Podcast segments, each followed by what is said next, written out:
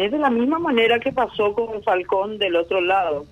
Eh, la gendarmería deja pasar de a cinco vehículos y espera de vuelta, deja pasar.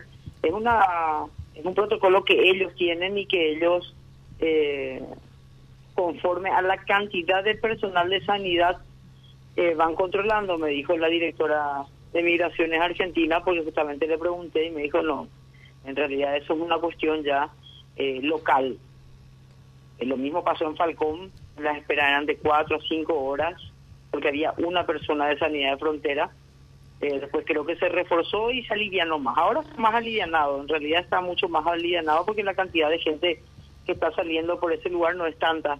Eh, dos mil y pico salieron nada más ayer y en otros momentos estaban saliendo de a diez mil, a siete mil, a ocho mil, eh, dependiendo. Ellos tienen un cupo de ocho mil, entonces cuando van llegando a la cantidad, ellos ya van cortando eh, el, el ingreso, ¿verdad? De pasada se cortó eh, cuando eh, Gendarmería con Marina acordaron para que pasen los camiones. O sea, hay que, hay que tener en cuenta que es un puente y que son varios los medios de transporte que van. Entonces van dejando pasar camiones en un momento, vehículos en otro y los buses en otro momento. ¿Quiere decir que esto escapa a, a ustedes, directora? A todos escapa por la cantidad, Carlos. Cuando hay una cantidad de personas eh, muy grande, cuando estamos hablando de un promedio de mil a mil personas, evidente que se va a provocar una fila larga. Eh, con, los, con las medidas sanitarias y las exigencias sanitarias que se están eh, pidiendo a cada lado, es obvio que va a tardar, el promedio de, personas va a tardar más de un minuto y medio a dos minutos y eso hay que multiplicar por la cantidad de gente. Eh, escapa a cualquier control. En cualquier parte del mundo las esperas están siendo entre una, dos y tres horas. Claro, aparte a mí mucho no me sorprende este cruce, este este paso. Encarnación Posada siempre fue complicado, directora.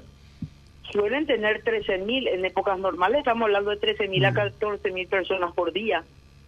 Eh, imagínense, pero eso era de una manera fluida. A veces cuando eh, cuando eh, se, se colapsaba en el puente sí se tenía que atajar. Ellos, ah, ese es otro tema también que habíamos hablado. No se pueden quedar mucho tiempo sobre el puente todos los vehículos, entonces tienen que dejar pasar eh, todos los que están sobre el puente para empezar de vuelta que empiecen a cruzar los demás vehículos. Ese es otro tema también. Pero en épocas de no pandemia estamos hablando de un promedio 11, 13 mil personas por día. Señora directora, cuando un país limítrofe, Argentina en este caso, este, toma una nueva medida, una nueva exigencia sanitaria, ¿qué, canal es el más idóneo para enterarnos rápidamente de qué es de, nuevo que nos están pidiendo, de tal forma que cuando formemos la fila ya tengamos todos los documentos? En la página de Migraciones Argentina, cada país dependiendo del que hace el control. Nosotros, por ejemplo, el, ahora estamos subiendo nosotros, pero en realidad corresponde que Salud eh, tengan su página, pero lo estamos haciendo a través de MITIC, que es donde corresponde hacerlo. Y cuando se van modificando, evidentemente cada institución que intervenimos dentro de ese control, vamos modificando. Eh, Argentina lo tiene en su página de Migraciones Argentina, eh, Brasil tiene en Dinavis, eh, Anvisa, creo que se llama, Uruguay tiene en su página de migraciones, dependiendo de quién hace el control de la parte sanitaria, ¿verdad?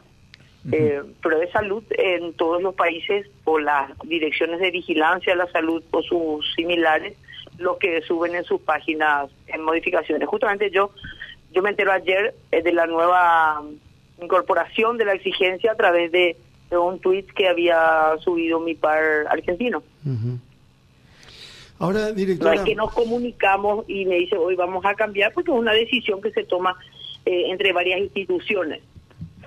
Eh, eh, entendemos. Claro. ¿Y cómo está el cruce en Falcón? Normal. Ahora ya se normalizó. Justamente ayer estaba consultando con el jefe de Falcón. Estamos en un promedio ya no mayor de 600 personas.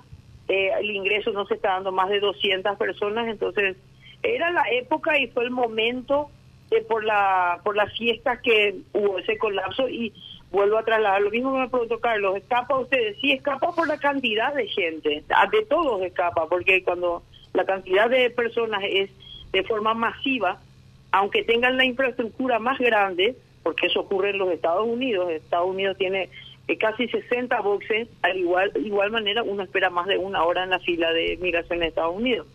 Entonces, eh, va, se va a dar nomás luego cuando hay mucha aglomeración. Hoy ya está tranquilo, eh, hoy el cruce se dio hasta el primero, fue entre el 29 y el primero fue la mayor cantidad de salida que hubo y después se normalizó. Ayer y antes de ayer ya ya se está moviendo normalmente. Brasil es el que empieza a cobrar eh, la, el, protagonismo ahora porque la, la, salida se está dando del lado Paraguay hasta hacia Brasil. A las playas. A las playas, sí. Eh, deducimos que es hacia las playas, ¿verdad?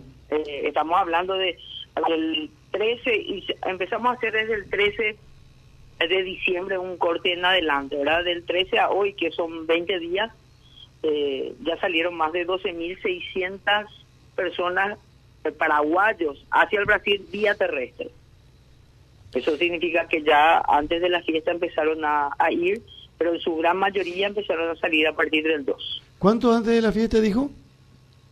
Eh, desde la fiesta, desde el 13 hasta el 3, 12.660 personas, eh, paraguayos. En total salieron 17.890, ya incluidos extranjeros. Extranjeros. Eh, eh, ¿Vía Ciudad del Este? Vía Ciudad del Este. Paraguayos salieron 12.660 paraguayos. Y desde el aeropuerto, Silvio Petirosi, el registro de gente que salió a nuestro país... En realidad, eh, eso me estaba soñando, ayer vi un, pero es por la frecuencia, hay que ver los días de mayor frecuencia, ¿verdad? El domingo creo que es el de menos, por eso yo tenía hasta el domingo y vi 890 personas creo que salieron por el Petirosi, ¿verdad? Pero depende de la, de la frecuencia de, de las aerolíneas.